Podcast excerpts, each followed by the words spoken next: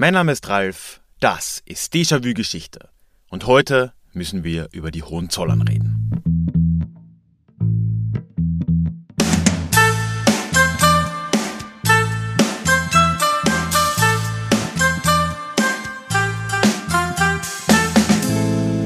Hallo und schön, dass du heute wieder mit dabei bist. Mein Name ist Ralf, ich bin Historiker und Déjà-vu soll für alle da sein, die sich wieder mehr mit Geschichte beschäftigen wollen. Und genau deswegen geht es in diesem Podcast alle zwei Wochen in die Vergangenheit, immer mit Blick auf das Hier und Jetzt und wo nötig mit einer Portion Augenzwinkern. Was, glaube ich, gerade heute unter Umständen zutreffen könnte. Denn äh, wir haben ein schwieriges, aber schon auch irgendwie kurioses Thema vor uns wie schon kurz angekündigt, nämlich die Hohenzollern. Es soll also heute um die Hohenzollern gehen und ja, auch um die merkwürdigen Forderungen, die aus dieser Familie immer wieder mal kommen in Richtung deutscher Staat. Und dafür habe ich heute meinen aller, allerersten Gast auf dem Podcast wieder eingeladen, nämlich Andreas, Andreas Moser. Er ist Jurist seines Zeichens, ursprünglich mal, inzwischen Vagabund und Reiseblogger. Ich hoffe, es stört ihn nicht, wenn ich ihn so ankündige. Natürlich findest du auch einen Link zu ihm, zu seiner Website in den Show Notes. Er war schon vor inzwischen wirklich langer Zeit, vor über drei Jahren ist es jetzt, also am Anfang des Podcasts, relativ, ich glaube es war Folge 9, war er hier zu Gast und wir haben gemeinsam über die Reichsbürger und ihre, in Anführungszeichen, Argumente gesprochen. Und jetzt kam er mit dem schönen Vorschlag an, doch mal über die Hohenzollern und ihre Rückerstattungsforderungen oder Rückgabeforderungen ihres, in Anführungszeichen, ihres Vermögens zu reden. Denn natürlich ist es ja eigentlich das Vermögen der deutschen Steuerzahler. Ja, und äh, genau darum soll es heute gehen. Wir reden also über die Forderungen der Hohenzollern von heute.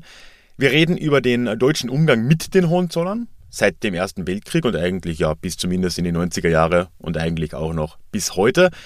Wir reden bei der Gelegenheit aber auch über einen kleinen Vergleich zwischen Deutschland und Österreich, zwischen Hohenzollern und Habsburgern und werden uns natürlich auch der großen Frage nähern, ob denn die Hohenzollern nicht vielleicht dem Nationalsozialismus erheblich Vorschub geleistet haben könnten.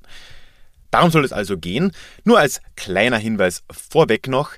Wir haben das mit Andreas vor einiger Zeit, Ende Juli muss es gewesen sein, live in München auf meinem Küchentisch aufgenommen. Das heißt, wir verwenden dasselbe Mikro, sitzen da quasi davor in einem Raum und äh, das bedeutet auch, dass die Tonqualität nicht an allen Stellen ganz so optimal ist, wie sie sein könnte, beziehungsweise wir hin und wieder ein bisschen übereinander reden.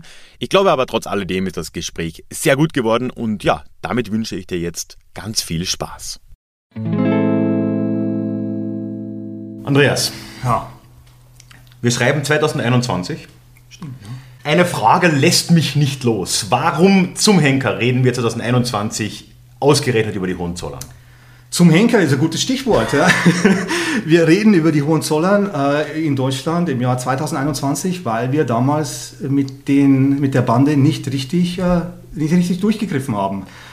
Wir hatten eine Revolution ne, 1918, aber wie alles in Deutschland ist immer so, so wischiwaschi, so halbgar. Ja, war an einem Tag Revolution und am nächsten Tag schon wieder denken die Leute an was anderes und Hauptsache der DFB-Pokal läuft gut oder ja. das Grillfleisch ist billig oder das Internet äh, läuft und äh, kostet dann, unter einem Euro. ja, genau, ja. Und, und, und äh, schwupp war die Revolution schon wieder vergessen und man hat diese Leute einfach laufen lassen, ne, die Hohenzollern. Zug gestiegen und nach Holland abgedüst, noch mit 60 Waggons voll Gold und Gemälde und, und lauter anderem Zeug. Obwohl man eigentlich ja aus Russland das Beispiel gehabt hätte, wie man mit einer Adelsfamilie effizient, sauber einen Schlussstrich zieht. Ja. Sauberer Schnitt. Genau, ja. ja. Hat man nicht gemacht. Nee, leider nicht. Das ist die Kurzfassung. Gibt es eine Langfassung? es, gibt, es gibt, na, es gibt immer, immer, man kann alles verkomplizieren. Ne? Ähm, aber es war tatsächlich so. Also das Problem war eben nach dieser Revolution äh, 1918, die Hohenzollern wurden eigentlich dann von der Republik eigentlich faktisch belohnt für den Thronverzicht. Die wurden belohnt dafür, dass sie kein Drama gemacht haben, sondern dass sie einfach ins Exil gegangen wurden, wurden belohnt finanziell, eben, ich habe das gerade gesagt, durch diese 60 äh, Eisenbahnwaggons, die die dann nach Holland mitnehmen durften, durften Ländereien behalten zum Teil, durften Schlösser behalten und wurden auch geschichtspolitisch belohnt, würde ich sagen, weil man einfach dann auch in der Weimarer Republik darauf verzichtet hat, das, das Kaiserreich so richtig aufzuarbeiten mit all seinen Problemen. Ne? Mhm. Man hat einfach weiter gewurstelt. Ne? Der Adel war noch da, der Kaiser selbst war im Exil, der durfte ja, Kaiser Wilhelm II. Der war ja zufällig eh schon im Exil. Und genau, der war schon im Exil, der hat ja dann, der hat ja, der war ja letztendlich Asylbewerber dann in, in, äh, in den Niederlanden, ne? hat Asylantrag gestellt, der dann genehmigt wurde. Ähm, damals ging es noch schneller irgendwie als heute. Hängt wahrscheinlich davon ab, wer du bist. Ne? Ich glaube auch. Ja, Aber er musste auch, auch, du hast mir erzählt, ein paar Stunden äh, an einem 24 Bahnhof. Stunden, ja. Die ganze Nacht haben die Niederländer ihn am Bahnhof, so, so einen mini kleinen Bahnhof, weiß gar nicht welcher Ort, haben die ihn warten lassen. Ähm, und da gibt es ein Foto, wo er da rumläuft, ziemlich nervös und mit ein paar so Adjutanten und, und so, weil äh, der hat ja, da hat er, das war im, im November 1918, ne, da musste mhm. er durchaus noch Angst haben, dass wenn er zurückkehrt nach Deutschland, dass tatsächlich dieser Henker, den wir schon erwähnt haben, dass der, dass der noch sich findet. Ja. Und es ist ja auch ein gutes. Gefühl zu wissen, dass er zumindest vielleicht ein bisschen gefroren hat in dieser kalten genau, Novembernacht. Das ist das Mindeste. Schließlich sind in Deutschland eine Menge Leute erfroren, ne? ja. wegen seiner Politik. Nach ja. dem Steckrüben Winter. Genau, ja, ja, genau. Ja. Aber eben, das sind auch so Sachen, ja, da wurde dann einfach ein Schlussstrich gezogen. Es gab eigentlich keine richtige Aufarbeitung. Das, der erste Versuch, würde ich sagen, war dann 1926. Mhm. Ähm, die Kommunistische Partei hat ein Volksbegehren initiiert in Deutschland zur vollständigen Enteignung aller Adels- und Fürstenhäuser ohne Entschädigung. Mhm. Das Volksbegehren war sehr populär, hat eine Zustimmung bekommen von 96 Prozent. Und warum gibt es dann noch Adelshäuser? weil, weil der damalige Reichspräsident Paul von Hindenburg hm. selbst ein bisschen adelig, wie man hört, hat festgelegt oder hat bestimmt, dass, dieses, dass diese Volksabstimmung, dass das einen verfassungsändernden Charakter hätte, mhm. obwohl es nicht explizit die Verfassung geändert hat, und deshalb ein Quorum bräuchte von 50% Zustimmung, und zwar nicht bezogen auf die, die zur Abstimmung gehen, sondern 50 Prozent derer, die zur Abstimmung berechtigt sind. Ah, und das und hat dann nicht gereicht. Das ist nicht erreicht worden, auch weil die Gegenseite, also die Konservativen, mhm. die, die eher Adelssympathisanten und Befürworter, ihre Seite zum Boykott aufgerufen ah, haben. Okay. Um, ähm, und also deswegen, das ist, das ist, äh, ist nicht äh, durchgegangen, aber das Thema war auf dem, auf, auf dem äh, Tablett. Ähm, man musste das diskutieren und letztendlich äh, war es dann so, dass es dann Einigungen gab. Äh, ähm, mhm. Zuerst, ich weiß nicht, ob genau zuerst, das ging dann nach Bundesländern. Ne? Also zum Beispiel in Bayern war 1923, hat sich dann Bayern, der Freistaat Bayern, hat sich dann geeinigt mit, ähm, mit dem Haus Wittelsbach, war, ja. war das. Und dann Preußen als der größte und wichtigste Staat, insbesondere wenn wir über die Hohenzollern reden, hat sich dann mit dem Hause Hohenzollern 1926 geeinigt. Mhm. Und diese, das waren immer Verträge, die dann auch noch in Gesetzesform gegossen wurden. Okay. Und diese Verträge waren eigentlich alle für die Fürstenhäuser und für die Adelshäuser recht großzügig. Weil die Idee war eigentlich die, dass man sagt, die dürfen behalten, was Privatbesitz ist, aber müssen das an den Staat abgeben, was sie als Könige oder als Fürsten hatten. Aber so, so Herrscherdynastien, die, die hunderte, zum Teil ja. tausende Jahre da irgendwo mitmischen, ja, die machen keine, keine doppelte Buchführung. Ich, mein, ich will jetzt auch mal, ich mein, das mag jetzt ja fast ein bisschen äh, hart klingen, aber ich ja. glaube, man könnte schon behaupten, für ihr Geld gearbeitet haben die ja eigentlich nie. Genau. Und äh, am Ende haben sie trotzdem viel davon gehabt. Und genau. nichts davon war eigentlich privat. Genau, das war alles finanziert aus dem, was man, heute würde man sagen Steuergeld. Damals, weiß nicht, ist halt aus Raubzügen und so, ne? Eher, eher Was ne? man halt so macht, äh, ein, bisschen, bisschen Steuern auch, ne? Ähm, äh, aus den Kolonien auch aus, mhm. ausgepresst, ne? muss, man, muss man auch sagen. Ne? Auch gerade aktuell. Auch, sagen, auch im Fall ja der, der Hohenzollern, ne? da war ja auch, Deutschland war ja auch äh, Kolonialmacht. Aber die haben dann in diesen, in diesen, Verein, in diesen Vereinbarungen in den 20er Jahren, hab, ist es im, im Wesentlichen ist es dann immer so drauf, darauf rausgelaufen, so die Hälfte war privat und die Hälfte war Staatsbesitz. Und ja, den Staatsbesitz, den nimmt sich jetzt der Staat. Zum Teil wurden dann dafür sogar wieder Entschädigungen gezahlt oder Ach. Renten oder Wohnrecht oder sonst irgendwas.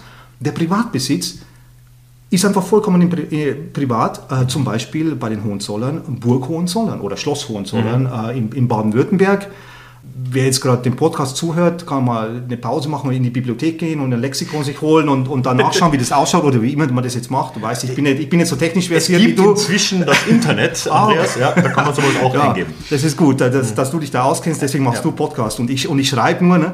ähm, einfach mal das Foto googeln von, von Schloss Hohenzollern, das ist ein Riesending. Okay. Also wirklich ein, ein, ein Riesending. Ne? Und da wohnen die drin, auch genau. jetzt noch. Ne? Also das haben die behalten dürfen. Also es ist nicht so, dass dass die irgendwie, äh, muss man sich vielleicht jetzt schon mal vor dem, im Hinterkopf behalten, wenn wir dann später auf mhm. die aktuellen Forderungen kommen. Ne? Ja. Aber der Kaiser, der ehemalige, der durfte nicht in Deutschland Genau, das, das war, war, der, einzige, einzige. Das war der einzige, der Kaiser Wilhelm II., der durfte nicht mehr nach, nach Deutschland einreisen. Seine Frau aber zum Beispiel schon. Okay. Seine Frau wurde auch, äh, wurde auch äh, Auguste Victoria, glaube ich, hieß die. Die wurde dann auch, die starb 1921, die wurde in Deutschland auch begraben. Ah, okay. Und war auch Riesenfeier, also großer Zug. Das war wie das, fast so, wie wenn, wie wenn das Kaiserreich auflebt. Da in Potsdam ist die dann begraben, weil da haben die natürlich auch ein Schloss. Ne? Und wenn wir, wenn wir das erwähnen, da eigentlich kommt man jetzt dann auch schon zu, zu einem der Knackpunkte, wenn wir sagen, das Schloss ähm, Cäcilienhof in Potsdam. Mhm. Damals hatten die das noch. Warum haben sie das nicht mehr, obwohl sie Schloss Hohenzollern haben?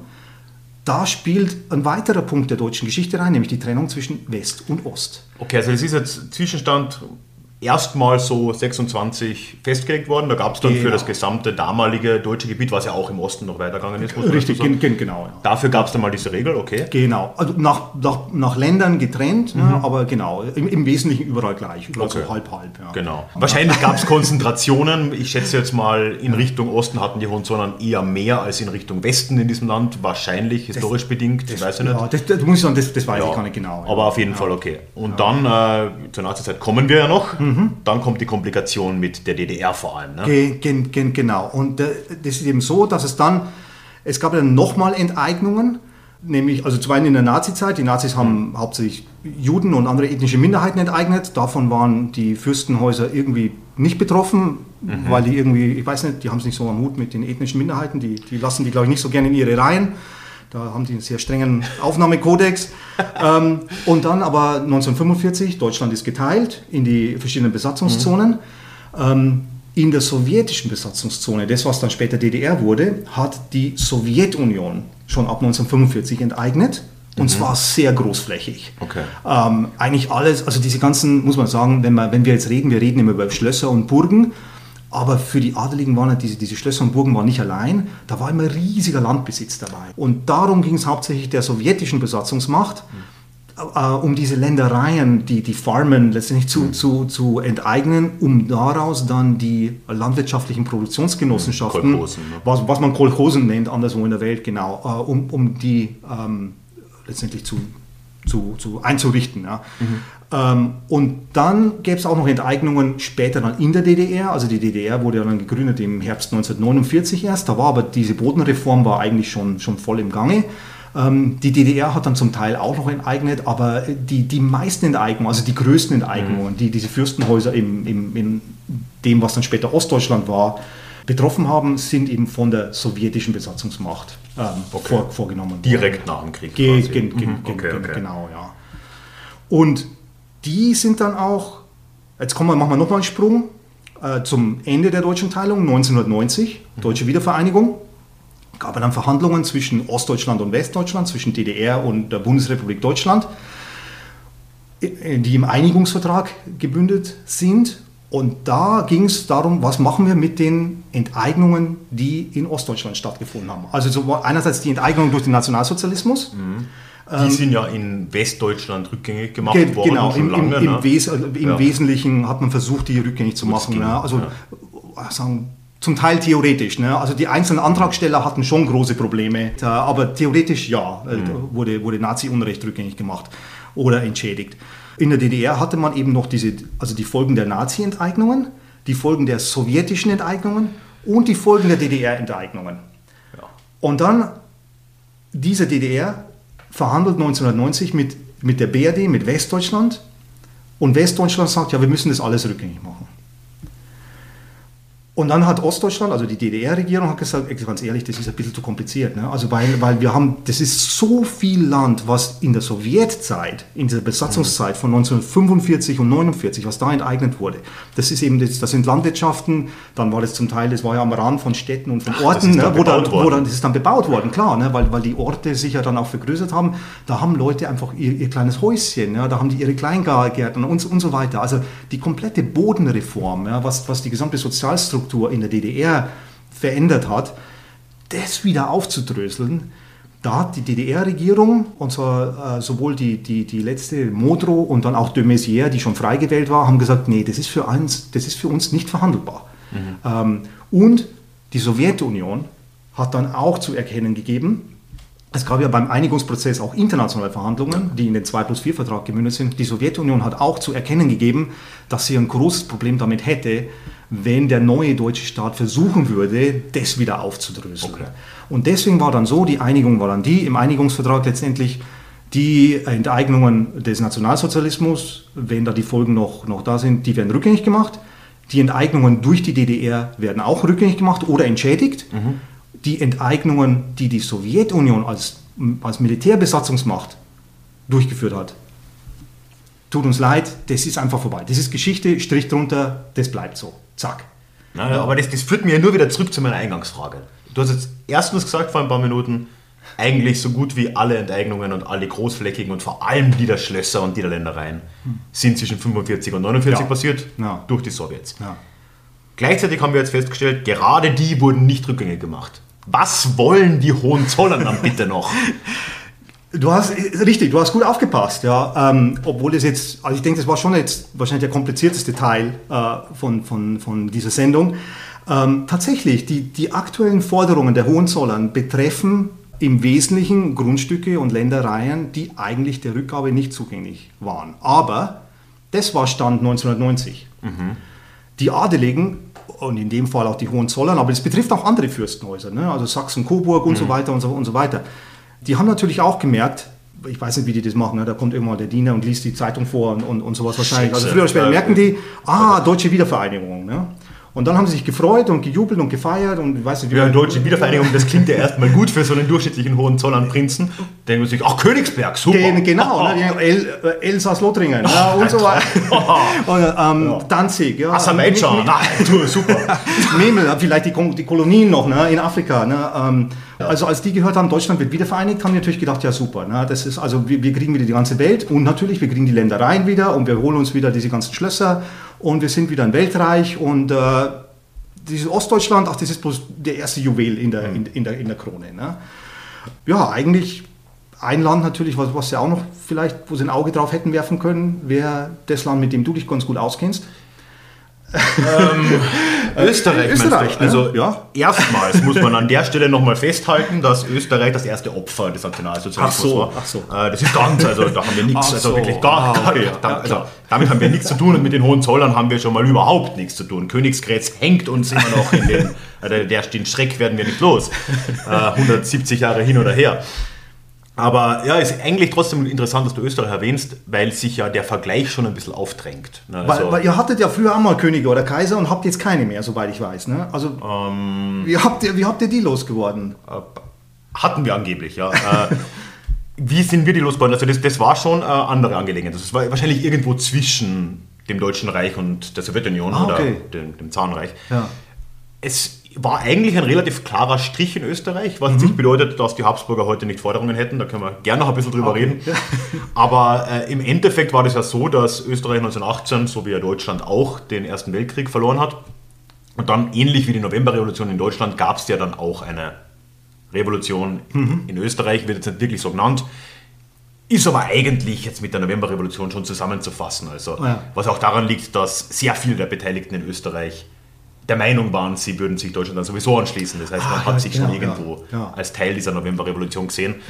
Das äh, ist ja dann eigentlich nur durch diese, durch diese Pariser Vorortverträge, ne, durch Versailler Vertrag ja. und, und, Vertrag von Saint-Germain oder so dann letztendlich untersagt worden, genau, so, ne, dass, dass, dass, dass, Österreich und Deutschland sich wieder zusammenschließen. Genau, ja, also das wurde im Versailler Vertrag, das war dann ja, quasi im äh, Juli, Juni 1919, um den Dreh.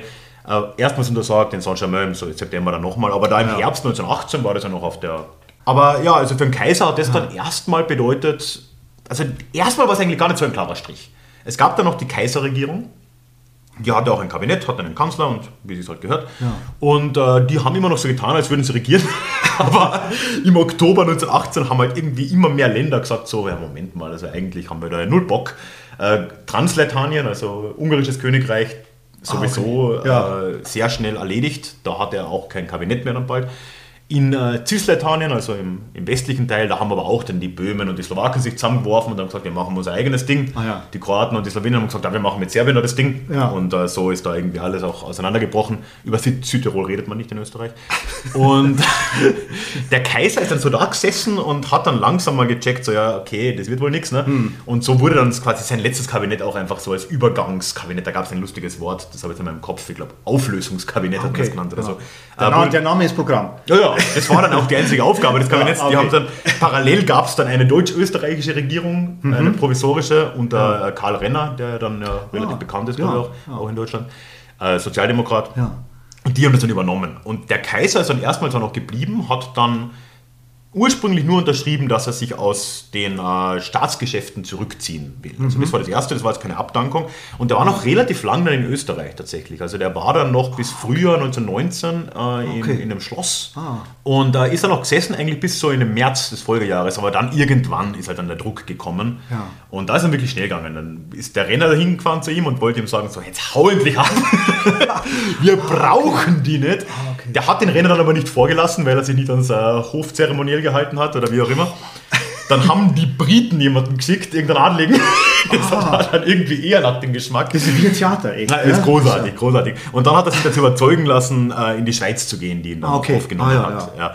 Ja, aber der ist dann äh, abgereist und ist dann auch noch gezwungen worden, äh, tatsächlich abzudanken. Ah, okay. Also das ist dann schon noch passiert, hat er dann noch gemacht, aber direkt vor dem Grenzübertritt hat er das wieder zurückgenommen und ist dann in die Schweiz. aber die Sache war damit eigentlich erledigt, ja. trotzdem. Er hat es zwar nie anerkannt, oder kurzzeitig ja. anerkannt, hat es dann wieder zurückgenommen. Kaiser Karl war das, habe ich jetzt gar nicht okay. erwähnt. Ja. Karl I. Sohn von Kaiser Franz Josef. Und ähm, in äh, Wien ist es dann eigentlich schnell gegangen. Sobald der außer Land war, hat man äh, das sogenannte, hat einen langen Titel, aber im Prinzip Habsburger Gesetz durchgedrückt. Mhm. Und da ist dann ja festgelegt worden, erstens, Habsburger werden enteignet, zweitens... Äh, also, do, also weit radikaler als in Deutschland? Deutlich radikaler, ja. Okay. Es wird schon Entschädigungen hm. in irgendeiner Form, aber es war jetzt ja. nicht vergleichbar mit ja. Deutschland ah, zumindest. Okay. Ja. Was noch radikaler vielleicht war, es durfte sich auch kein Mitglied des Hauses Habsburg-Lothringen in Österreich aufhalten, wenn sie nicht einen Thronverzicht ah, quasi okay. äh, bereit waren zuzustimmen. Ja. Mhm. Das heißt, das hat den Kaiser Karl noch ausgeschlossen, das hat er ja nicht getan, ja. äh, erstmal zumindest. Und äh, seine äh, Frau, die zieht er nochmal, die war ja noch viel radikaler, also die hat das ja Zeit ihres Lebens nicht wirklich akzeptiert oder ich glaube dann irgendwann, vielleicht auch, die ist ja auch fast 100 geworden, aber ah, okay. hat auf jeden Fall lang gedauert. Ja. Durch dieses äh, Habsburger Adelsgesetz wurde, wurden ihre Rechte im Prinzip aber abgeschafft. Und es wurde auch der Adel abgeschafft in Österreich. Ja. Das ist ja auch so eine Sache. Ja. War ein getrenntes Gesetz, aber am gleichen Tag. Also das wurde einfach okay. hier erledigt. Und äh, ist danach nochmal wieder komplizierter geworden, aber mhm. ähm, da reden wir vielleicht dann nachher eh nochmal drüber, was sind, ja. warum die glauben, dass sie heute doch noch ein Anrecht ja. hätten. Aber ich glaube, ja. da greifen wir jetzt voraus. Ne? Das wäre ein Vorbild gewesen für Deutschland, ne? finde ich. Ne? Also ein klarer Schnitt, auch schneller eigentlich, ne? früher, anstatt da jahrelang rumzuverhandeln ne? und das Ganze noch raus zu Ja, 1926 ne? in Deutschland ist spät. Also das ist wirklich. Genau. Also wie gesagt, man hat das eigentlich so immer so, so nebenbei laufen lassen, mal gar nichts gemacht und, und sowas. Ne? Also, das muss also, ich auch sagen, so als Österreicher in Deutschland, also ich habe jetzt ja doch sechs Jahre in Deutschland gelebt und ich fand es immer irritierend, dass es überhaupt Adel gibt. Weil es gibt es ja. halt in Österreich nicht. Ja. Auch die Habsburger, die in Österreich leben, die sind keine von Habsburg-Lothringen, die sind einfach... Ach so. Da gibt es einen, über den werden wir vielleicht eh noch reden, äh, aktuell äh, Ulrich, der heißt okay. aber Ulrich Habsburg. Oder vielleicht heißt er Ulrich Habsburg-Lothringen, das weiß ich okay. nicht, aber nicht ja, von. Ja. Ah, okay. Das darf er nicht tragen. Und das gibt es in Deutschland, das hat mich immer irritiert. Ah. Was ist mit diesem Ulrich? Ein bisschen ähnlich, aber doch eigentlich wieder ganz anders, als es in äh, Deutschland war, gibt es einen Anhaltspunkt, warum auch einige Habsburger in Österreich versuchen, da wieder was zurückzukriegen. Ja. Es war nämlich so, dass da zuerst mal alles enteignet wurde, dann kam der Ständestaat in den frühen 30er Jahren mhm. und 1933 oder 34 muss es gewesen sein, äh, wurde dann äh, ein Teil des Besitzes der Habsburger wieder zurückgegeben. Mhm. War nicht alles, war auch so eine Trennung mit, was war jetzt wirklich, ja. also kompliziert. Ja. Ich glaube sogar drei verschiedene, äh, ja, ist auch wurscht. Aber ein Teil wurde da dann äh, zurückgegeben und wurde Teil eines Habsburg-Fonds. So ah, okay. Der war aber kurzlebig, weil den haben die Nazis dann schon wieder enteignet ein paar Jahre später. Ah, okay. Also es war eine ganz kurzlebige Sache eigentlich, nur im Ständestaat, im sogenannten, also nur im Austrofaschismus. Also die waren ja den Habsburgern recht freundlich gesinnt, mhm. die Austrofaschisten. Die Nazis weniger. Ich würde jetzt aber nicht sagen, dass die unbedingt feindlich waren, aber okay. sie haben halt dann äh, ab 38 doch auch wieder die äh, Habsburger äh, da ähm, enteignet. Mhm. Oder diesen Fonds halt dann wieder enteignet. Mhm. Ähm, was nicht heißt, dass es nicht trotzdem Kontakte gegeben hätte. Also so, ja. so radikal war das nicht. Und äh, jetzt sagen halt Habsburger seitdem oder einige Habsburger Vertreter seitdem, dass äh, ja, als Opfer des Nationalsozialismus, sie wurden ja von den Nazis enteignet, was ja faktisch stimmt, äh, sollten sie ja jetzt auch einen Anspruch auf Rückerstattung oder, oder, oder Entschädigung haben. Mhm. Und das wurde auch immer wieder mal versucht und äh, ist auch, glaube ich, aktuell immer wieder mal laufend. Also da ist nicht viel rauskommen. Ja. Die Gerichte schleppen das auch irgendwie ah, okay. so vor sich hin. Ja, und äh, vor allem einer ist da zu nennen, deswegen habe ich ihn auch schon genannt, ja, Ulrich Habsburg. Ja. Der hat auf, aufhorchen lassen. Jetzt vor wenigen Jahren, jetzt, äh, wo 100 Jahre quasi äh, Auswanderung von Kaiser Karl war, also jetzt 2019, hat er, äh, das ist berichtet worden in den Unterkärntner Nachrichten zumindest, der wohnt da in Unterkärnten, ich glaube, eh meine Gegend. Und äh, der hat äh, so einen lustigen Kompromissvorschlag mal unterbreitet. Da sieht man, in was für einer Parallelwelt der Adel teilweise lebt, weil der Kompromissvorschlag ist für jeden normal denkenden Menschen vollkommen absurd. Warum sollte man das wollen? Der hat gesagt, ja, äh, das mit der Republik kann man ja machen, so, das war das, sehr großzügig. So, so ja. hat er es nicht gesagt. Aber die, die, Implikation, die ich daraus ja. lese, ist so, ja, man kann ja die, das mit der Republik, das kann man schon bringen. Ähm, ein paar Vorschläge mhm. von seiner Sicht, wie man das vielleicht ein bisschen besser aufstellen könnte. Er hat gesagt, äh, es gibt ja da noch den großen ehemaligen Besitz der Habsburger. Deswegen hat er gesagt, ja, ein Teil der Einnahmen aus den Bundesforsten, die zu einem großen ah, Teil ja das übernommen haben, ja. Äh, sollte wieder zurück an die Habsburger fließen. Und dann war er schon großzügig. Dann geht ein Teil wieder in irgendwelche wohltätigen Zwecke, aber okay, da fängt es mal an. Dann äh, wollte er natürlich äh, sein Schloss zurückhaben. Okay. Äh, Schlösser wollen Adlige immer. Die sind, die sind so gierig, ne? Die haben zwei, ja. drei, vier, fünf Schlösser, aber die, die kriegen nie genug. Ne? Also es ist, ist, halt ja, wirklich, ja. Ähm, ja, es ist, ja, es ist wirklich relativ schwierig. Also das Schloss, um das es geht, das ist mir vorhin der Name nicht eingefallen, ist Eckartsau übrigens. Also okay. das, das will er jetzt auch wieder haben. Das war auch das Schloss, wo der Kaiser Karl am Schluss war. Ah, okay. Und sein äh, lustigster Vorschlag und das muss man sich auf der Zunge zergehen lassen, war, dass man jährlich doch eine Machtübergabe machen könnte, eine symbolische Machtübergabe von den Habsburgern zum Bundespräsidenten. Und äh, da könnte man sich doch, das war der Vorschlag von Ulrich Habsburg, dass man sich im August zum äh, Geburtstag des letzten Kaiser Karl äh, ja. trifft in Schönbrunn. Passt gerade so schön. Ja. Und dann könnte doch dort das jeweilige Oberhaupt des Hauses Habsburg gerade symbolisch die Macht an den Bundespräsidenten übergeben fürs nächste Jahr. Und das war ein Kompromissvorschlag. Oh mein Gott. Das ist ja sowas von vollkommen weltfremd. Ne? Also, also das, ist, äh, das hat nichts ja, mit der Realität zu tun. Alles verpasst, was passiert ist seit 1918. Selbst in, in konstitutionellen Monarchien, das ist aber dann der Regierungschef, muss sich nicht, glaube ich, jedes Jahr wieder neu das Placet abholen von der Königin. Ne? Ich glaube, oder? Also ich meine, in, die, die, in, in, Großbritannien, die, die, die, die Königin macht die Regierungserklärung, ne? Ja. aber, aber... Aber die wird ja vorgeschrieben für sie vom Kabinett. Genau, oder und in anderen Ländern, glaube ich, ja, machen, ist das nicht, zumindest nicht jedes Jahr oder so. Ne? Ja. Also vielleicht, wenn, wenn ein neues Parlament zusammentritt oder so. Ne? Mhm. Aber das also ist ja der Unterschied. Ja, ne? das ist ja, es macht ja schon einen Unterschied, ob eine Dynastie abgesägt wird ja. und dann halt versucht irgendwie wieder zurückzukommen, auf welchen ja. Weg auch immer und wie erfolgreich auch immer. Also ja. das war halt sehr fairerweise auch nicht der Vorschlag vom Ulrich Habsburg, der wollte ja nicht jetzt irgendwie Kaiser werden. Aber ähm, natürlich ist das was anderes als eine Dynastie, die durch 100 Jahre äh, Demokratisierung gegangen ist. Stimmt auch. Ich sage genau, ja. also das Haus Windsor ist sicher nicht das größte Beispiel für Demokratie in der Welt, hm. aber sie haben sich schon gewissermaßen mit vielem abgefunden, was ja. halt da nicht der Fall ist. Ja, ne? klar, ja. Das ist schon was anderes. Oder auch die Niederlande, auch die nordischen Länder. Ja, das stimmt, ist natürlich schon was anderes, ja, klar. Ja, das hast du recht, ja. Ja, das ist aber, dass, dass, dass die, die, die Adeligen äh, eigentlich nie aufgeben, äh, das, das gibt es bei den Hohenzollern auch. Also ab 1991 haben die mit der Wiedervereinigung eine Chance gesehen, haben auch vorgeschlagen öffentlich, ähm, dass man doch dann wieder darüber nachdenken könnte, äh, ob man jetzt nicht wieder eine Monarchie einführt. Am also, Puls des Volkes. Aber voll, voll. Ja. ja. Also das war dann auch irgend so ein, weiß gar nicht, wer da gerade da der, der Chef war. Louis Ferdinand oder so, hat, hat keiner gekannt, ja, ist ja nicht wichtig, ne? aber er denkt, er, er, er, er muss da wieder, weiß gar nicht, ob die dann Kaiser oder König werden wollen. Und ja, haben das so langsam wieder lanciert. Also das traf politisch auf keinerlei Gegenliebe. Ne? Also das ist einfach, das ist vorbei. Ne? Ja, aber, auch, ja. aber sie haben natürlich auch versucht, äh, diesen, diesen deutsch-deutschen Kompromiss zur Wiedervereinigung wieder aufzudröseln. Mhm. Weil dieser, dieser Kompromiss, dass man die Enteignungen, die die Sowjetunion vorgenommen hatte, unangetastet lässt, das war ja ein Kompromiss zwischen Westdeutschland und Ostdeutschland und Ostdeutschland war weg. Ne? Die DDR war untergegangen, ne? die existierte nicht mehr ne? äh, ab 1990. Aber die Länder. Es konnte niemand mehr irgendwie opponieren dagegen. Und schwupp haben die, haben die Hohen, hauptsächlich da die Hohenzollern, auch andere Adelige, haben letztendlich äh, versucht, äh, wieder Einfluss zu nehmen, den sie hauptsächlich bei den eher konservativen Parteien, also bei der CDU, CSU und bei der FDP äh, erfolgreich geltend machen konnten, durch diesen, diese Regelung nochmal aufzudröseln. Da sind sie tatsächlich durchgedrungen, 1994 schon. Mhm. Ah, das, ist, also, das ging dann schneller als, äh, als die Regelung nach der, nach der Revolution 1918. Ja. Ne?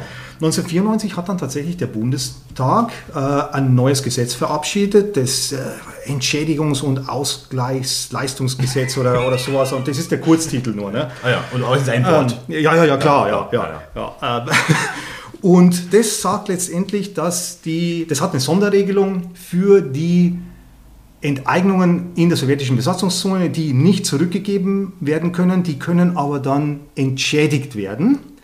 Ähm, zu bestimmten Quoten und so weiter. Also es ist auch wieder so, so ein komisches, das ist ein Sondergesetz letztendlich, muss man sagen. Das ist so ein Gesetz, wo jeder weiß, es geht um die mhm. paar Familien da. Ja, ne? ja, ja. Also es waren nicht nur die Hohenzollern, aber ein paar andere Familien, aus Ostdeutschland eben. Ne? Das betraf mhm. eben nur mehr Ostdeutschland, weil es nur die sowjetischen Ent Ent Enteignungen mhm. betraf. Ne? Okay, aber was dann wichtig war jetzt, wenn wir bei diesem Entschädigungs- und Ausgleichsleistungs- und so weiter Gesetz sind, ähm, da wird eigentlich das wieder relevant, was du auch gerade schon ein bisschen angesprochen hast, nämlich das, das, Verhältnis der Adelsfamilien zum Nationalsozialismus.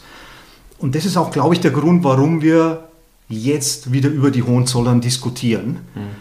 Ähm, oder ist der Knackpunkt in der Diskussion. Nämlich dieses Gesetz sieht eben vor, dass, dass es im Grundsatz eine Entschädigung gibt für diese früher entschädigungslosen Enteignungen, aber Ausnahme, Paragraph 1 Absatz 4 dieses Gesetzes, eine Ausnahme gilt, es gibt keine Entschädigung, also komplett keine, für Familien, die dem Kommunismus oder dem Nationalsozialismus erheblichen Vorschub geleistet haben. Das ist, aber hier, das ist ja bekannt, äh, das hat ja äh, Böhmermann vor zwei, drei Jahren auch mal aufgegriffen. Genau. Oh, ja. Ge ge genau. Der dann auch diese, ähm, darauf hingewiesen hat, dass diese Verhandlungen laufen und dass es Gerichtsprozesse gibt und mhm. äh, diese Gutachten, da waren vier Gutachten von verschiedenen Professoren bzw. Historikern, äh, die der dann auch öffentlich gemacht hat, ähm, die, man, die man sich auch anschauen kann, wenn, man, wenn, wenn dieser Podcast nicht reicht für die Leute, äh, wenn sie dann noch ein paar hundert Seiten lesen wollen. Aber ich würde sagen, das, was wir machen, die Zusammenfassung hier, das ist schon ein toller Service. Ja, am, am, Volk. Ne? Ja klar, wir sind Sie ja am Pult. Gut, ich, ich, ich unterstelle jetzt mal, dass die Anzahl an roten Baronen in den Hohenzollern gering war. Also ich glaube, dem Kommunismus Vorschub geleistet hat da wahrscheinlich, schließen wir es mal nicht aus, aber ich gehe mal nicht davon aus, dass das jemand, jemand getan hat. Aber die Frage stellt sich ja jetzt, es hat haben Sie denn und wie, wenn ja, hätten Sie Ihnen an dem Nationalsozialismus erheblich Vorschub geleistet? Ja, das ist jetzt äh, ein bisschen traurig für die Leute, die nur den Podcast hören und das könnte ich einfach, relativ einfach beantworten mit ein paar Fotos. Aber die wirst du ja auch in deinem Blog sicher einbinden und genau. der ist dann verlinkt in den Show Notes. Ge das findet genau, jeder. Genau, genau. Ja. Ähm, ich würde dir nämlich einfach Fotos zeigen von Hohenzollernprinzen, die den Hitlergruß erbieten. Von oh. Hohenzollernprinzen, die auf NSDAP-Veranstaltungen auftreten. Von Hohenzollernprinzen, die in SA-Uniform auftreten. Von Hohenzollernprinzen, die das NSDAP-Parteiabzeichen an der Krawatte tragen. Von Hohenzollernprinzen, die zwischen Hitler und Goebbels beim öffentlichen Auftritt stehen. Von Hohenzollernprinzen, die mit Hakenkreuzbinden am, am Arm auftreten. Oh. Falls das die Frage beantwortet sage jetzt mal, es schaut nicht gut aus zumindest, würde ich jetzt sagen. Äh, und vor allem äh, Plural, äh, wir reden über die Nazi-Prinzen. Ja. Ähm, also das war, okay, okay. Nicht alle, aber viele. Wobei man jetzt, ich, ich will die jetzt mal da verteidigen auch, ne? also so eine Nazi-Schleife, ich meine, das heißt ja nichts. Äh, Prinz Harry, wer erinnert sich nicht? Das okay. ist jetzt Prinz Harry, hat der jetzt dem äh, Nationalsozialismus erheblich Vorschub geleistet. Der hat ziemlich vielem erheblich Vorschub geleistet, aber Nationalsozialismus ist, glaube ich, nicht dabei. Das Haus Windsor auch nicht seit neuestem. Ja, vielleicht hat er damals einen Brief gleich bekommen von den Hohenzollern, ob er nicht übertreten will. Ah, vielleicht. Ja, das also wär, das wäre deren Weg, in, in, um wieder, um, oder was heißt wieder, um Großbritannien sich auch noch zu, zu krallen. Ne? Ja, das, das Haus das, Hannover ist doch sicher auch noch dafür ja. zu haben, da vielleicht wieder mal genau, zu schauen. Genau, die deutschen Verbindungen sind da. Aber wo du, wo du, wenn du versuchst, das mit Prinz Harry zu, zu entschuldigen ja, oder zu verharmlosen. du hast mir erwischt. Ja, ja. Ähm, da muss ich schon einmal fragen, das, also ich bin jetzt schon das zweite Mal bei dir. Ne? Wir haben das erste Mal schon mal einen Podcast aufgenommen, äh, damals über die, über die Reichsbürger. Sollte man an der Stelle auch wieder empfehlen, ja, weil hat ja auch irgendwie Verbindungen ne, zu unserem jetzigen Thema, weil das die Leute sind, die glauben, dass das Kaiserreich noch immer existiert. Ähm, und da habe ich mich damals schon gewundert, als ich bei dir war, ähm, wie soll ich sagen, da, da hängt ein Bild, ja. Äh, ich muss das jetzt beschreiben für die Leute, die den Podcast hören. Also da hängt beim Ralf in der Wohnung ein Bild von, von einem alten Mann mit Bart, mit so einer Schärpe und mit einer Menge Orden.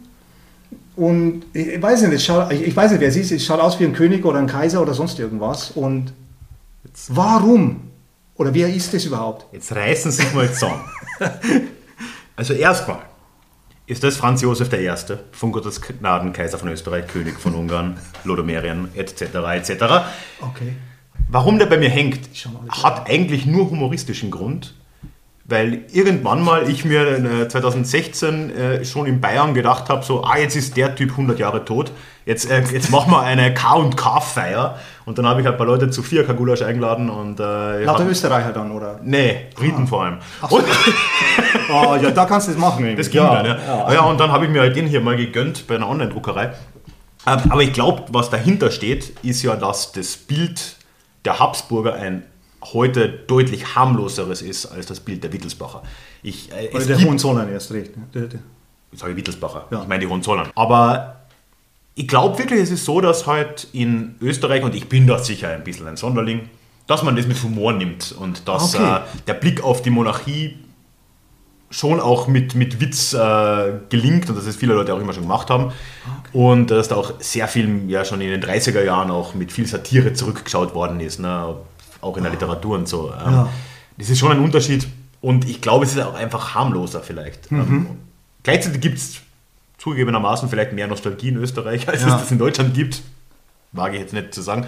Ähm, bei mir ist es das nicht der Fall. Okay. Aber es sagt ja schon relativ viel über die Hohenzollern aus, dass das äh, in Deutschland so ja nicht vorstellbar wäre. Also, also ich würde mich sehr schlecht fühlen, wenn ich Kaiser Wilhelm an der Wand hätte. Also ich, ich wollte gerade sagen, ich, ich, will jetzt nicht sagen, dass es in Deutschland keine Leute gibt, die, die ein Foto so wie du von, von Kaiser Franz Josef von Cisleitania und so weiter und so weiter und so weiter König hast. von Jerusalem. Genau, ja. ja, ja. Ähm, die, die genauso ein, ein Foto von oder ein Gemälde von Kaiser Wilhelm II. oder anderen Hohenzollern in ihrer Wohnung haben. In Preußen oder in dem, was früher Preußen war, kann ich mir vorstellen, dass es das sicher gibt.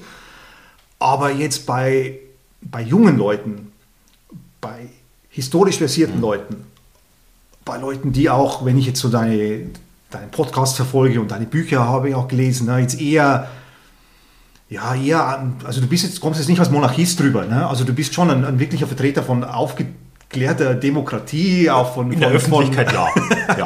von, von dem Vereinigten Europa und, und, so, und so weiter. Ne? Ähm, also bei solchen Leuten würde ich sagen, hat in Deutschland niemand hm. den Kaiser hängen.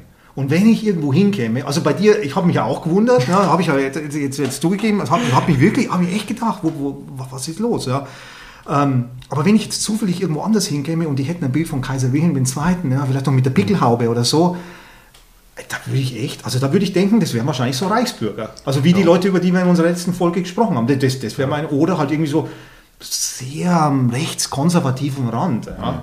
Also ich glaube, da ist, es gibt ein bisschen so eine Verklärung vom, vom Preußen, ja, aber das ist eher auch alles, ja, bei diesen Burschenschaften ja, ja. Und, und, und sowas. Mhm. Ne? Also, also bei all den Leuten, die, die sowieso vielleicht Demokratie und Republik irgendwie für was Schwaches halten ähm, und, und ja, und halt die auch tendenziell hier äh, auf der Wange. Genau, die, die, die, sich mit äh, Säbeln mal, malträtieren und, und ja, besaufen. Ja. Und ja, aber bei Leuten, die halt, sagen wir, 20, 30, 40 Jahre zurück sind. Ne? Mhm. Ähm, und also das, das, das, deswegen hat mich das ja. eben so gewundert, aber ich fand es auch eben interessant, ja, dass, dass man da bei, bei zwei Ländern, die ja doch ja, nahe beieinander sind, auch geografisch, die sich auch verstehen, ne, eigentlich, wo, man, wo, wo es auch viel Austausch gibt, ne, dass das so anders ist. Ne. Oder auch zum Beispiel Sisi-Filme. Ich, ich weiß nicht, ob das da was dazu beiträgt. Doch, sicher, klar. Ähm, klar also sowas gibt es ja auch in Deutschland ja. nicht. Also beziehungsweise es gibt die Sisi-Filme in Deutschland, ne, die waren auch hier genau, super populär. Ja, ja. Ähm, vielleicht sind sie es immer noch. Ähm, aber es, soweit ich weiß, gab es bei uns nie so Kaiser- und Kaiserinnen-Verklärungsfilme, die dann, die dann so super populär wurden. Ich meine, ich will jetzt auch, dann kann man schon sagen, jetzt um das ein bisschen abzuschwächen, dass ja gerade so die Filme, ich bin, ich bin kein großer Filmkenner, aber ich glaube, dass diese Filme sind aus den 50ern, wenn man nicht Ja, alles ja, täuscht. ja, ich ne, glaube auch, ja. und so. Ja. Das war ja auch eine Zeit, wo man vor allem mal die Nazizeit vergessen wollte. Ah, ja, stimmt auch. Das ja. war die Zeit der. Heimatfilme, das Ja, war stimmt, halt, ja. das hat jetzt nicht nur irgendwie, da, da hat man halt irgendwie dann doch, weil vielleicht der Bezug leichter war Ja. zur Monarchie, auch davor schon, auch in den Ah, 30er okay. Jahren schon, Ja. Hat man darauf zurückgegriffen, hat dann ein bisschen diese goldene Monarchie ein bisschen verklärt Ja. als Gegenmodell. So, wir reden wir über die Vergangenheit, über die gute alte Zeit, aber über die in den 30ern und 40ern können wir nicht reden, also nehmen wir die davor. Stimmt, ja klar. Ja. Ähm, das ja. ist, glaube ich, jetzt äh, auch nicht ganz so einfach. Ja. Aber ich glaube, die Nazi-Zeit ist auch ein ganz guter äh, Hintergrund, um jetzt nochmal zurückzukommen auf die Hohenzollern. Hm. Es ist ja schon auch die Zeit, und da haben sich die Habsburger halt zwar auch zu Teilen haben sie paktiert mit, äh, mit der NSDAP. Das gab es auch alles. Mhm. Aber in der oberen Schicht, vor allem bei der ehemaligen Kaiserin Zita und so weiter, die war der ganzen Sache immer relativ skeptisch gegenüber. Jetzt, Ich würde nicht sagen aus guten demokratischen Gründen, aber das sei jetzt mal dahingestellt, die hatte ihre Gründe. Äh, Und da gab es halt diese Paktiererei nicht so. Ach so, okay. Wir haben jetzt ja die Fotos gesehen, oder die Ja. Leute, die es hören, sehen die Fotos vielleicht später. Das gab es ja bei den Hohenzollern, aber da stellt sich halt die Frage, warum eigentlich? Warum haben die ihr eh schon schweres Erbe in den 30ern und 40ern nochmal so komplett äh, auf den Boden zertreten? Das kam aus einem Wort, aus, oder, oder sagen wir zwei Wörter, Egoismus und Machtgeilheit. Ja, Das war, die wollten wieder an die Macht. Was, der Adel? Egoistisch und machtgeil? Ja, ja, ja, ist ja, weiß nicht. Irgendwo, äh, irgendwo sind, müssen die mal degeneriert sein. Ne? Ähm, die wollten zur Macht zurück. Ne? Die wollten zurück zur Macht. Und man muss ja immer, immer, immer im Hinterkopf behalten, also wenn wir jetzt sprechen über diese Zeit, über die 1930er, wenn wir jetzt 2000, was haben wir jetzt 2021, ne? Ja, Ich weiß, du bist ja nicht so äh, am Laufenden. ja, ja, klar ist das für uns vollkommen absurd. Ne? Aber in den 30er Jahren war die Monarchie noch nicht lange her Klar. Mhm. und die Demokratie war sehr instabil.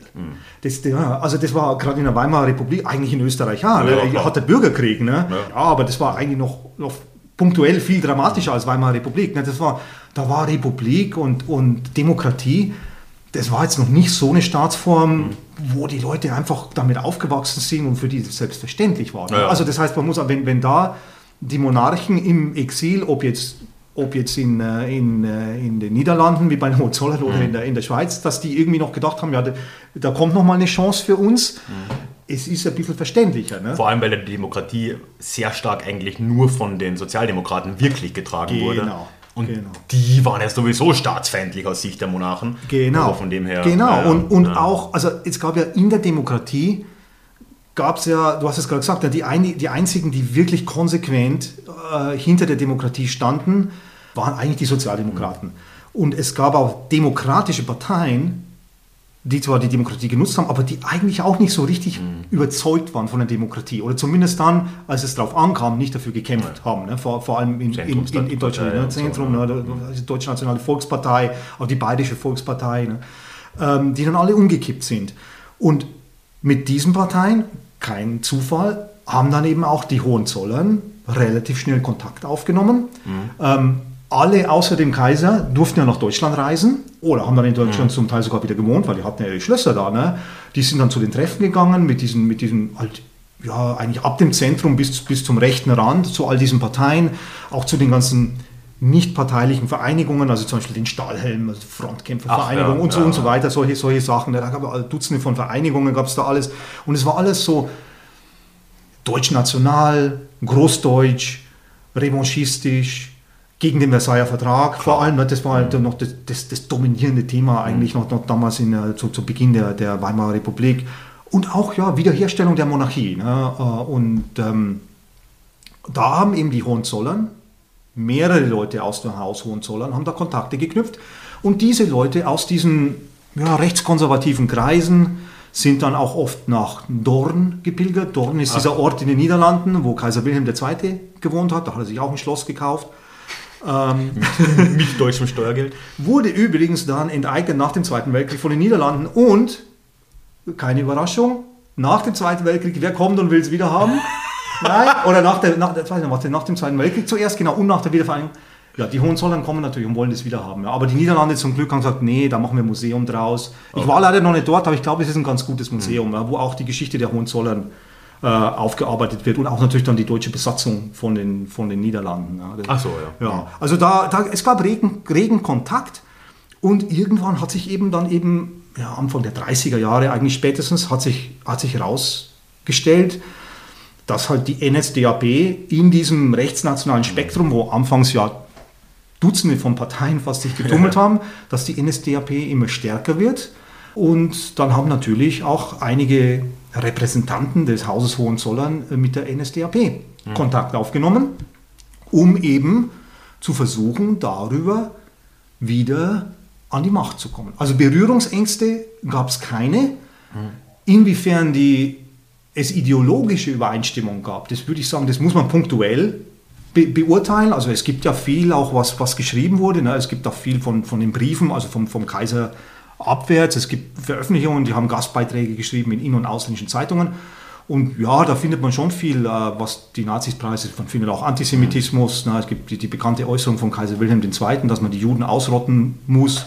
Von 19, 1927 hat er gesagt, dass das Beste wäre Gas für die Juden. Ne? Ah, ja, 1927 schon. Ne?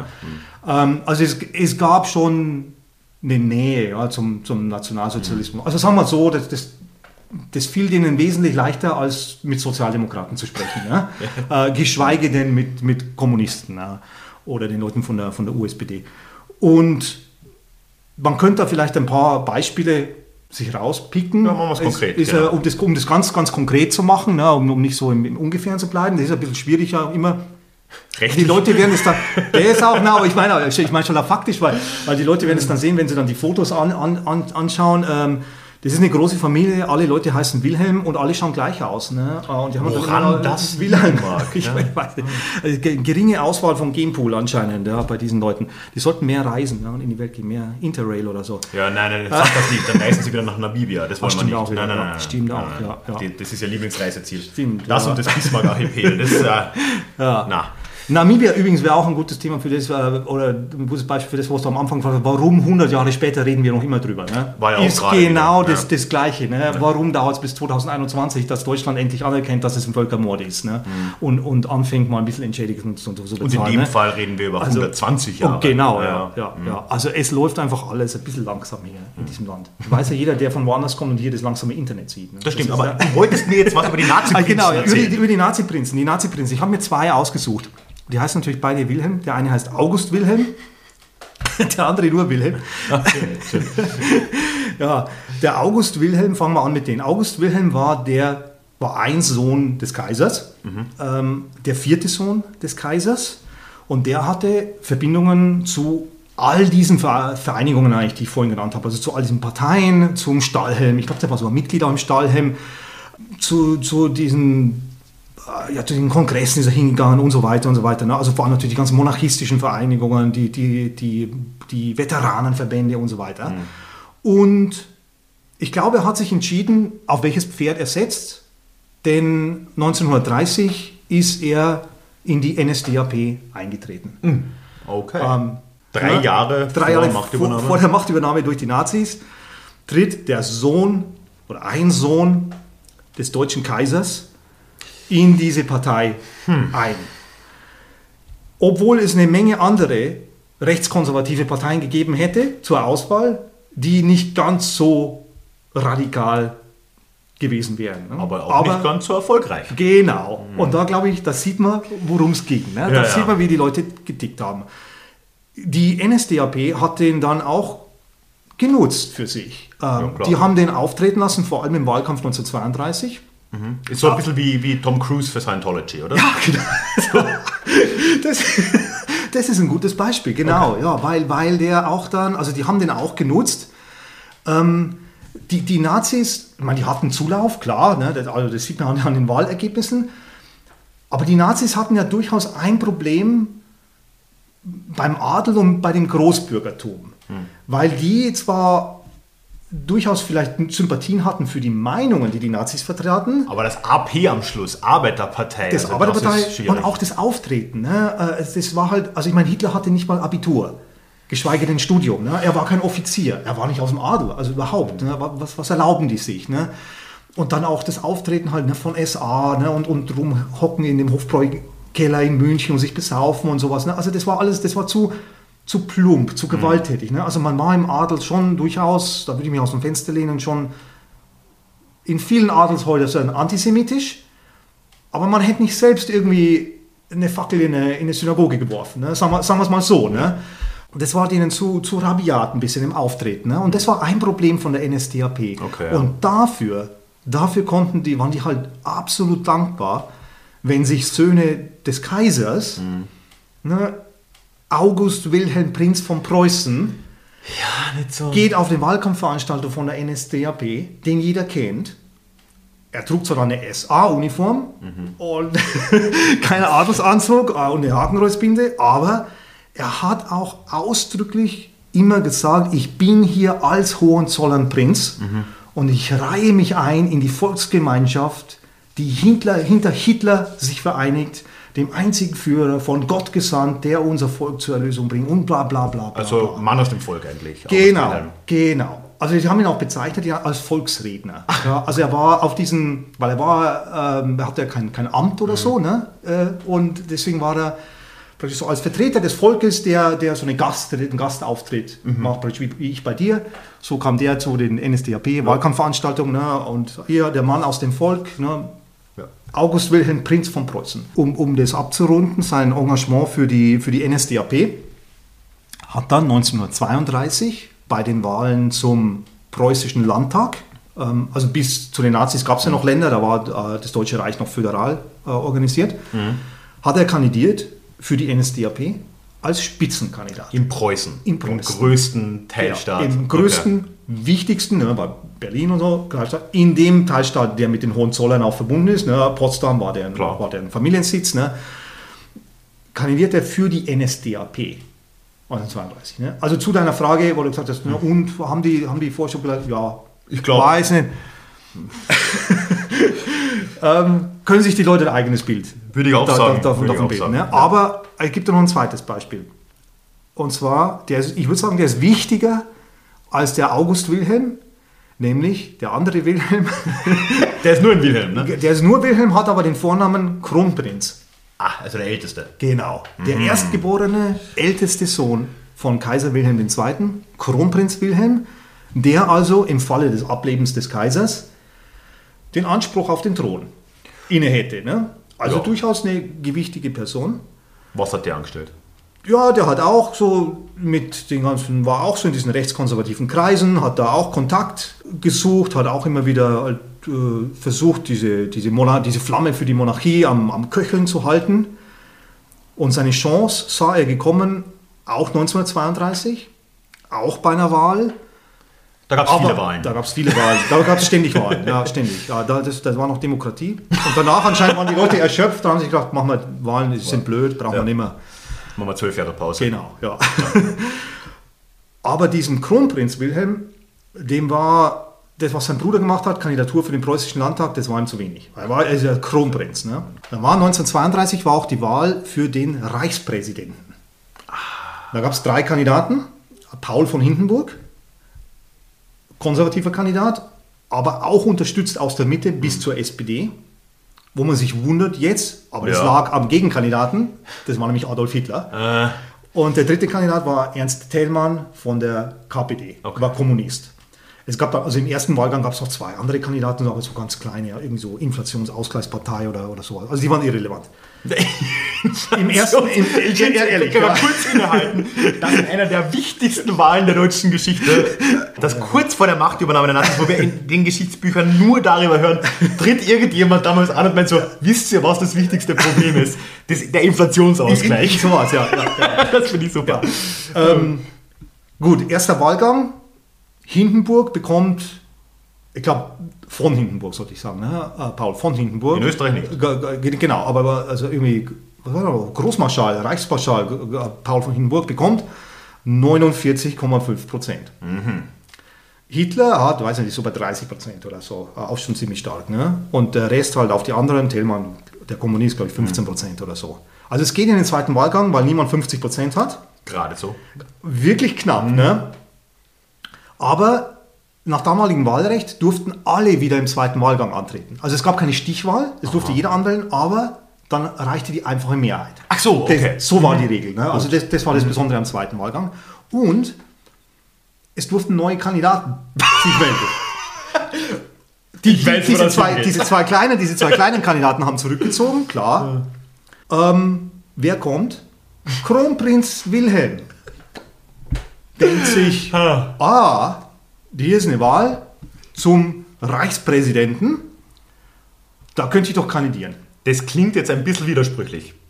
Ja, aber warte mal, der hat schon einen Plan gehabt. Okay. Der hat einen Plan gehabt. Und zwar hat er verhandelt mit dem Zweitplatzierten. Wir erinnern uns, war Adolf Hitler. Also Kronprinz Wilhelm verhandelt mit Adolf Hitler mit dem Vorschlag, dass Hitler seine Kandidatur zurückzieht als Reichspräsident. Dafür kandidiert Kronprinz Wilhelm, der natürlich ganz sicher davon ausging, dass er dann gewählt wird. Klar. Wie, wie wir, wir Mann ja, aus dem äh, Volk. Selbstüberschätzung ne, ist, ist, ist absolut beim, beim, beim Adel äh, da drin. Wird einem eingepflanzt von, von Kindheit an in, in diesen komischen Internatsschulen wahrscheinlich. Und dafür als Gegenleistung hat Kronprinz Wilhelm Hitler zugesichert, dass er ihn zum Reichskanzler machen würde. Hitler war dem nicht abgeneigt. Man muss natürlich vorsichtig sein. Man weiß nie, was, was, Hit- was, was, der, was in dem seinem Kopf vorging. Ne? Weil er hat immer viel verhandelt mit vielen Leuten. Ja, ja. Hat auch viele Abkommen geschlossen mit vielen Leuten, die er dann, also die er sich nie gehalten hat, sowohl national als Mhm. auch international. Und dann hatte Kronprinz Wilhelm auch noch die Idee, dass sich gedacht hat, ach, dann kann ich doch eigentlich, frage ich doch den Hindenburg auch noch, ob der nicht auch noch zurückzieht. Und ich werde dann so der Kompromisskandidat für Hindenburg und Hitler. Und dann hätte er natürlich wirklich gewonnen. Und das also, also rein mathematisch Ja. klar, weil dann wäre der einzige Gegenkandidat wäre dann Thälmann gewesen von, den- von den Kommunisten. Und die Kommunisten hatten ja nicht ganz die Mehrheit damals. Ne? Weiß nicht warum eigentlich. Sollte ja noch kommen. Ja, ein bisschen, ja. Ähm, und ja, es gab eben diese, diese Verhandlungen, aber es ist nicht so weit gekommen, weil, wer hat sich gemeldet? Der Papa. Der Papa aus Der. Papa aus, aus äh, Niederlande hat gesagt, mein Sohn, das machst du nicht. Äh, Ich meine, das habe ich mir die ganze Zeit schon gedacht.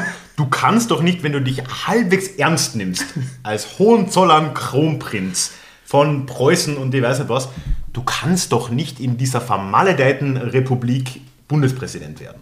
Reichspräsident, wer es geht, ne? Aber genau, und das war genau. Immerhin reich, Ja, aber- und das war genau das Argument des Kaisers, warum er das dem Sohn untersagt hat. Sonst nicht. Ne? nicht wegen dem Pakt mit Hitler. Das hätte ihn nicht gestört. Hm. Ich stimme ja dem, dem alten Kaiser Wilhelm im wenig zu, aber da hat er schon Konsequenz bewiesen, weil das ist ja wirklich ein Schmarrn. Also, das, ja. Aber gut.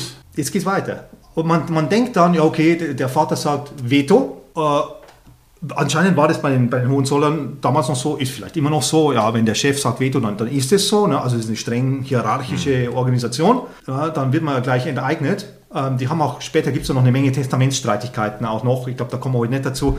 Mit Enteignungen haben die ein Es bisschen ein es Problem. gibt dann unter denen, es gab dann in den 90er Jahren oder so, gab es dann, die gingen bis vor das Bundesverfassungsgericht, weil sich die verschiedenen Nachkommen von, von den Hohenzollern haben sich dann gestritten darüber, welches Testament gültig ist und so weiter, und haben sich gegenseitig dann enterbt und so weiter. Also das ist, die sind ein bisschen Prozesshansel. Also man wird halt kleinlich, wenn man im Leben nie selbst was erarbeitet hat, sondern halt alles Anscheinend, ja, man hat dann Zeit, halt ne? man hat, sitzt im Schloss, wird irgendwie kirre und, und Ja. denkt, man ist halt so ein Napoleon-Komplex und so und, und ja. Muss es kann nicht mehr nach Moskau gehen und so. Und, und aber die Reaktion des Kronprinz Wilhelm war dann nicht, dass er irgendwie sich zurückzieht und sagt, ja gut, habe ich es mal versucht, na, gehe ich wieder heim. Nee. Sondern er hat in dieser Wahl zwischen Hindenburg und Hitler und Thälmann, hat er öffentlich gesagt, ich werde für Hitler stimmen. Als Hohenzollernprinz, ne? Als Kronprinz. wo der andere Kandidat ein Adliger war, der in der letzten Kaiserregierung in der obersten Heeresleitung Genau. ist. Und der auch definitiv konservativ genug Ja. für ihn wäre und der auch die Monarchie wiederherstellen wollen würde. Ne? Das sagt einiges. Also er hat eine öffentliche Wahlempfehlung für Hitler abgegeben, hat gesagt, er selbst wird Hitler wählen, hat auch empfohlen, Mhm. Hitler zu wählen. Und das war der zweitrangige Hohenzollern in der Zeit. Genau. Und Es hat trotzdem nicht gereicht, allerdings. Hindenburg wurde gewählt. Ja.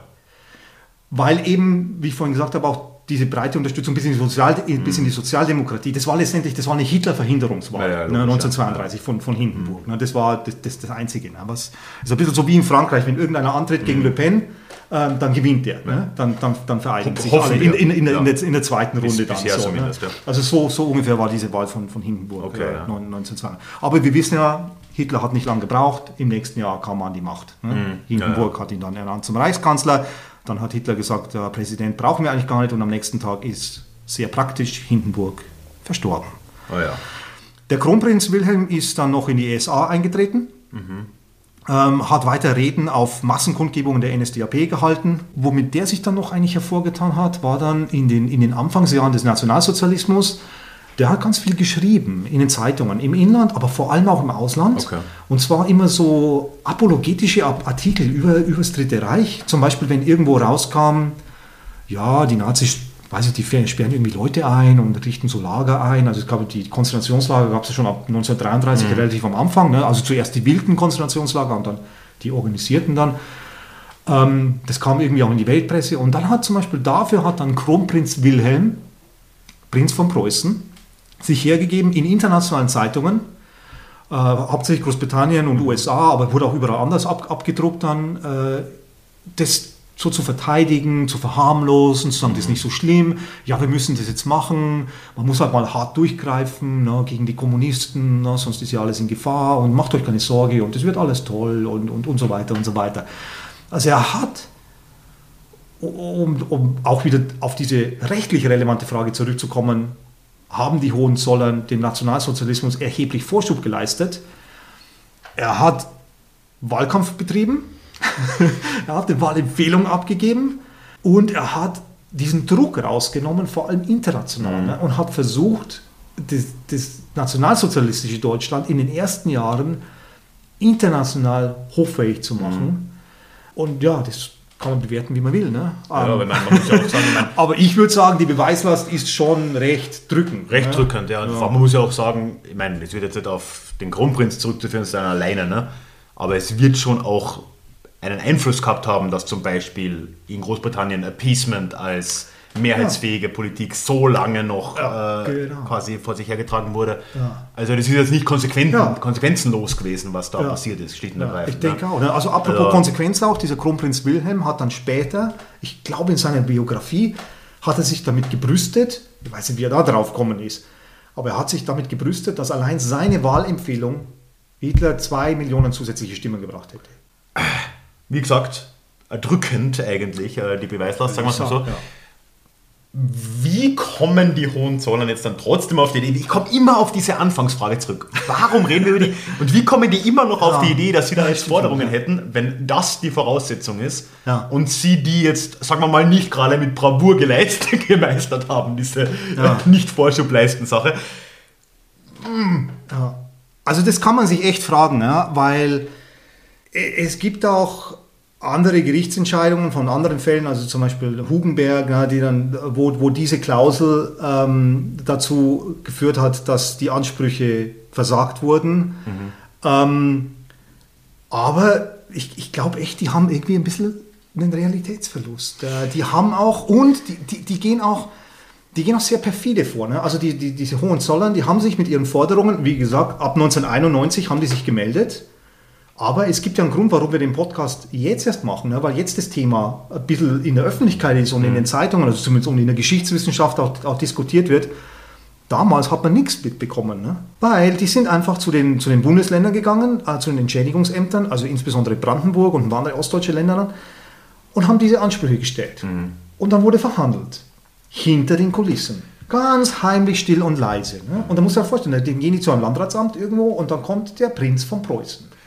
Ja, Und da ist dann irgend so ein, so ein Beamter und dann kommt der Prinz von Preußen und sagt, ja, können wir nicht mal reden und so weiter. Und das ist halt dann zum Teil vielleicht auch wirklich schwer, ne, zu sagen, schleich dich. Ne? Ja, oder vor allem ist es auch etwas, wo das nicht im Und- Interesse unbedingt jetzt der Verwaltungsorgane dort ist, das auf die große Glocke zu hängen. Das ist ja Genau. auch wieder Genau. vielleicht irgendwo nachvollziehbar. Genau. Was die, diese, diese, die ostdeutschen Bundesländer allerdings gut gemacht haben, ist, die haben das in die Länge gezogen. Weiß nicht, ob das Österreich absichtlich übrigens war. sehr ähnlich, ja. Ah, Das okay, okay. Taktik zu ja. sein, ja, ja. Also das lief dann so, ja, eigentlich 20 Jahre lang ziemlich im Stillen.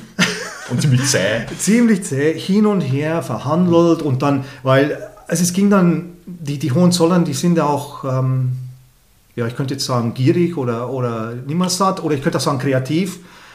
Die wollen dann zum Beispiel auch zum Teil nicht, zwar nicht das Schloss zurück, aber ein Wohnrecht. Äh, Schloss Cäcilienhof, das große Schloss in Potsdam, mhm. ne, wo also ist auch historisch wichtig, sollte auch deshalb finde ich ein Museum sein. Ne, ist, da war die Potsdamer Konferenz nach dem Zweiten Ach, Weltkrieg, das ja, war das Schloss. Ja, da wollen sie zum Beispiel ein Wohnrecht sagen und dann großzügig, ja, wir wollen das ja nicht als Eigentum. Ne? Also es ist ungefähr so, wenn ich jetzt hier, hier bleibe bei dir und sage, ja Ralf, geh weg, zahl weiter Miete, aber ich wohne jetzt hier. Ne? Also das ist aber schon was Universelles. Das ist ja eigentlich, was der gute Herr Ulrich Habsburg so von sich gibt, ist ja nicht ja. so weit weg davon. Nein, ja, nein, also ja. das eine Schloss hätte ich zwar schon gern, aber ich hätte, ich brauche nicht die Macht. Ja, genau. Aber so eine Übergabe einmal Was eigentlich bedeutet, wir wollen nicht die Rechnungen zahlen, ne? aber wir wollen halt drin wohnen ne? und wir wollen bestimmen. Ja. Ähm, also die wollen, die machen das so heimlich still und leise und wollen auch, äh, ja klar, so, so viel wie möglich Einfluss, das unter der Decke halten. Und eben vor ein paar Jahren kam das dann raus, äh, weil ich glaube, die Linke hat es dann in, mhm. in Brandenburg, da war gerade Landtagswahl, hat es dann irgendwie auch zum politischen Thema gemacht. Und dann ähm, haben irgendwann die, ich glaube, dann ein Land hat dann einen, einen Antrag abgelehnt und dann haben die Hohenzollern dagegen geklagt vor dem Verwaltungsgericht in Potsdam. Und äh, dann wurden diese Gutachten erstellt, die dann auch, äh, das sind die, die der, der Herr Kollege Böhmermann veröffentlicht hat, diese Gutachten von Historikern, zwei pro Hohenzollern, zwei kontra Hohenzollern, sind ganz interessant eigentlich auch zum, zum Lesen, wenn, wenn mhm. jemand eine Menge Zeit hat.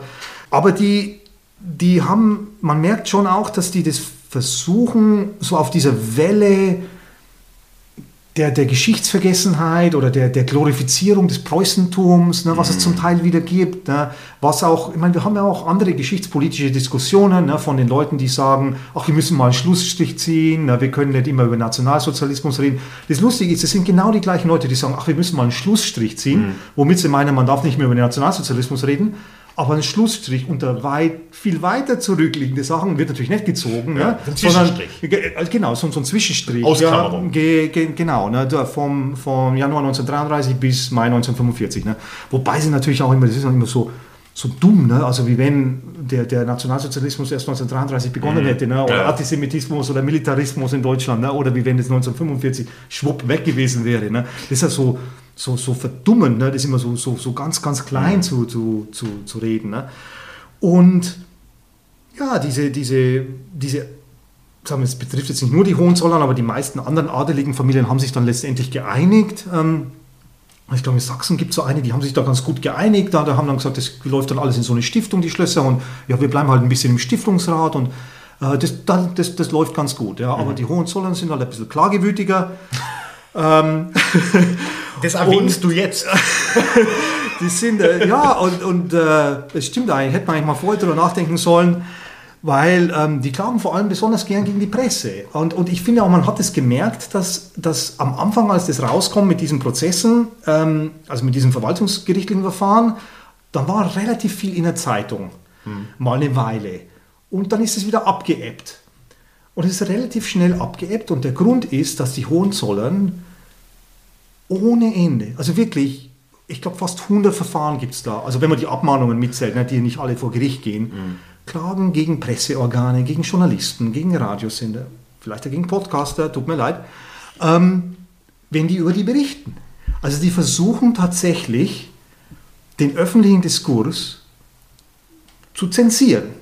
Also wie man es halt macht, ne? mhm. ne? wenn, man, wenn man aus dem Kaiserhaus ist, denkt man, ja klar, ich habe jetzt Zensurrecht. Ne? Es muss mir alles vorgelegt werden. Ne? Das war ja, so, weil als ja. wir das letzte Mal regiert haben, war ja Erster Weltkrieg, da konnten sie jetzt ja tatsächlich zensieren. Ne? Und die kollektive Erinnerung des Hauses und, endet ja da. Also das ist anscheinend, ja. ja.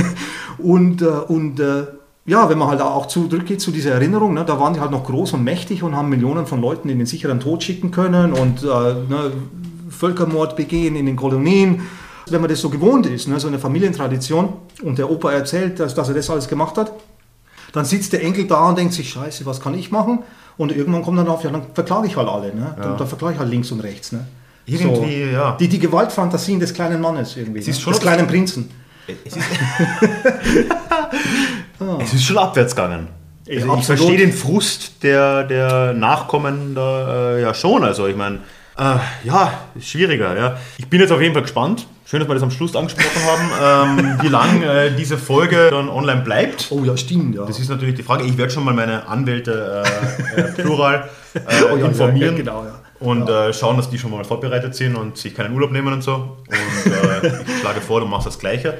Also ich würde sagen, dass die Leute sollten sich den Podcast runterladen. Ja, und äh, teilen. Teilen, teilen, ganz viel teilen. Neu hochladen. Neu hochladen, ausdrucken. Bei meinem Blog zumindest dann ausdrucken. Ja, den Artikel ausdrucken, auch teilen, äh, rumschicken, weil wer weiß, wie lange das on air bleibt. Ja, also den und wer weiß, wie lange es überhaupt noch irgendwas von uns gibt. Aber ich denke, wir sollten auch ins Exil gehen, vielleicht sicherheitshalber. Wir könnten, darüber habe ich jetzt gerade im, äh, im, Sommer auch mal geredet am Podcast, wir könnten ja dann, wer auch immer dann klagen kommt, zum Duell fordern. Das kann ja, ach, das, das können wir aus Ehrgründen gar nicht abschlagen. Ach, das, und wir sind ähm, sicher fitter. Ich glaube, äh, weißt du was, wir gehen jetzt einfach noch äh, fechten lernen und dann läuft das. Oh ja. Und ansonsten äh, beenden wir das hier. Mich hat es ja. gefreut, schön, dass du da warst. Ja, vielen Dank für die Einladung. Vielen Dank äh, für die äh, Einladung. Ist lange her, du warst ja mein erster Gast ah, okay. äh, am Podcast. Das okay, ist jetzt drei. Jahre her. Cool. Ziemlich genau. Also, das können wir zu einer Regel machen. Alle drei Jahre habe ich Zeit. Das, genau. das, kann, das kann ich Perfekt. auch bringen. Ja. ja. meine Anwälte auch. Und? ja, und wie gesagt, ist, äh, deinen Artikel am Blog gibt es ja dann auch noch. Den äh, verlinken wir unten auf jeden Fall nochmal. Und, und, ich dann dort deinen Podcast natürlich. Ne? So, wie immer. Man so schustert sich so viel wie möglich Leser, Zuschauer, Zuhörer und so weiter zu. Dafür sind wir da. genau. ja, also dann. Okay. Ciao und ja. schön was. Prost. Prost. Ja, und damit melde ich mich nochmal allein aus der Zukunft zu Wort. Ich hoffe, das äh, Gespräch mit Andreas hat dir gefallen. Und selbstverständlich, wie auch mehrmals erwähnt in der Folge, findest du in den Shownotes auch einen Link zum Blogartikel zum selben Thema, den Andreas verfasst hat. Und ja, du bist ja dann schon auf seinem Blog, schau dich da um, das lohnt sich auf jeden Fall. Andreas hat unter anderem auf diesem Blog auch monatlich ein historisches Format, wo er so 100 Jahre in die Vergangenheit blickt. Und generell schätze ich seinen provokanten Schreibstil sehr, also schau dir das gerne an. Du kannst Andreas aber auch zum Beispiel auf Twitter finden, was ich dir sehr empfehlen würde. Einfach nach Andreas Moser 007 suchen, das ist sein Username dort. Und ihm zu folgen lohnt sich sehr. Damit sind wir aber auch schon tatsächlich am Schluss. Ich habe es leider nicht geschafft, diese Woche ein Disha Klugschiss noch einzubauen.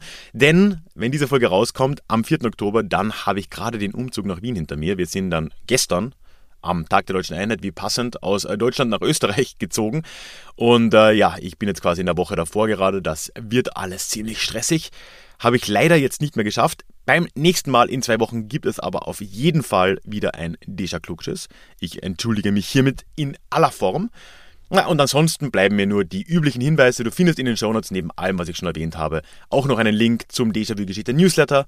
Da würde ich mich sehr freuen, wenn du dich anmelden würdest. Du findest das aber auch immer alles gesammelt auf déjà-vu-geschichte.de. Und ebenfalls in den Shownotes findest du einen Link zum Déjà-vu Club, wo ich mich auch sehr freuen würde, dich begrüßen zu dürfen, denn dort erhältst du unter anderem auch all diese Folgen werbefrei. Das soll es von mir gewesen sein. Lass mir ein Abo da, egal wo du mich hörst, denn dann hören wir uns hoffentlich schon in zwei Wochen wieder zu unserem nächsten Déjà-vu, dann schon aus dem neuen Podcast-Studio in Wien. Ich freue mich drauf. Bis dahin, mach's gut. Tschüss.